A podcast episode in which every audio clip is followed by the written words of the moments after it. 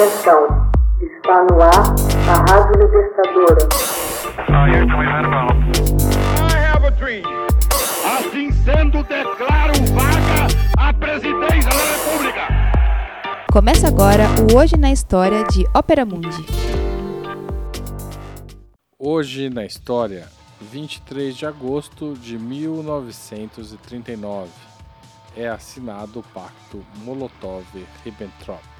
Em 23 de agosto de 1939, a União Soviética e a Alemanha assinaram em Moscou um pacto de não agressão válido por 10 anos.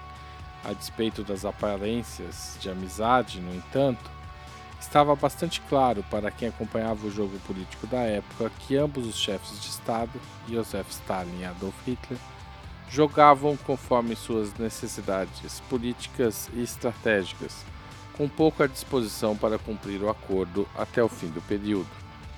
Um protocolo secreto definido por este acordo repartia as zonas de influência da Europa do leste. Hitler obtinha a temporária neutralidade soviética, abrindo espaço para declarar guerra e invadir a Polônia nove dias depois, em 1 de setembro. Stalin, por sua vez, pôde, por outro lado, avançar sobre a Finlândia anexar os países bálticos e invadir a Romênia. O pacto, no entanto, teria vida relativamente curta. Em menos de dois anos, em 22 de junho de 41, Hitler lançaria um ataque contra o território soviético. Após a invasão alemã da Tchecoslováquia em março de 39, a Grã-Bretanha viu-se diante de uma necessidade urgente definir se deveria intervir militarmente para conter a expansão germânica posta em andamento por Hitler. O primeiro-ministro Neville Chamberlain, inicialmente indiferente à ocupação dos Sudetos, área de expressão alemã da Tchecoslováquia, percebeu que a Polônia estava sob ameaça. As alianças da época tornavam lógico que a Grã-Bretanha se veria obrigada a socorrer o país, na eventualidade de uma invasão alemã mas Chamberlain queria um aliado, e só a União Soviética reunia as condições militares e geográficas para conter um avanço alemão sobre a Polônia. No entanto, as relações de Stalin com o governo britânico estavam bastante frias, depois de sua frustrada tentativa de criar uma aliança entre Grã-Bretanha, França e União Soviética contra os nazistas.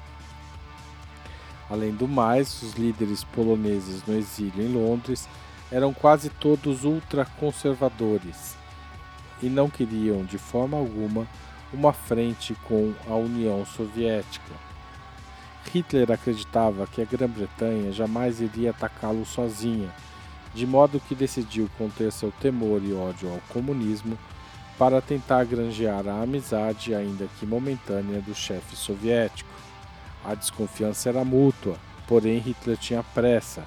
Seus planos de invadir a Polônia já estavam decididos, de maneira que ele deveria agir rapidamente antes que o Ocidente pudesse acordar um fronte unificado. Concordando basicamente fatiar as partes da Europa Oriental, deixando cada lado livre para agir, o ministro do exterior de Hitler, Joachim von Ribbentrop, voou para Moscou e assinou o pacto de não agressão com o ministro do exterior da União Soviética, Vyacheslav Molotov, razão pela qual o pacto é historicamente conhecido por Pacto Molotov-Ribbentrop.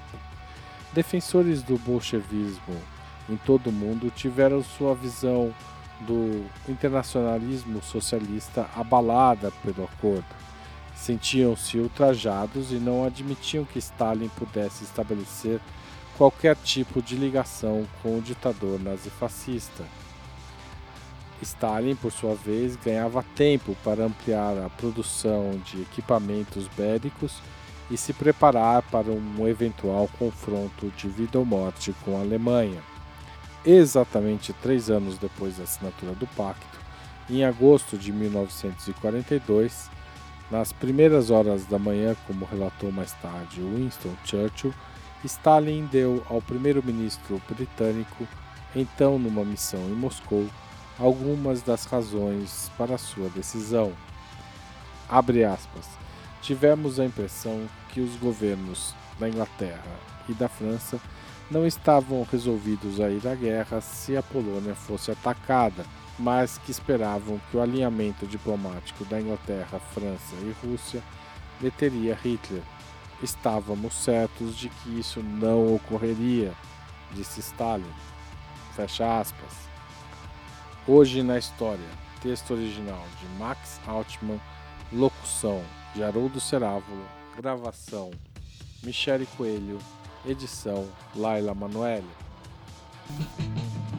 Você já fez uma assinatura solidária de Opera Mundi?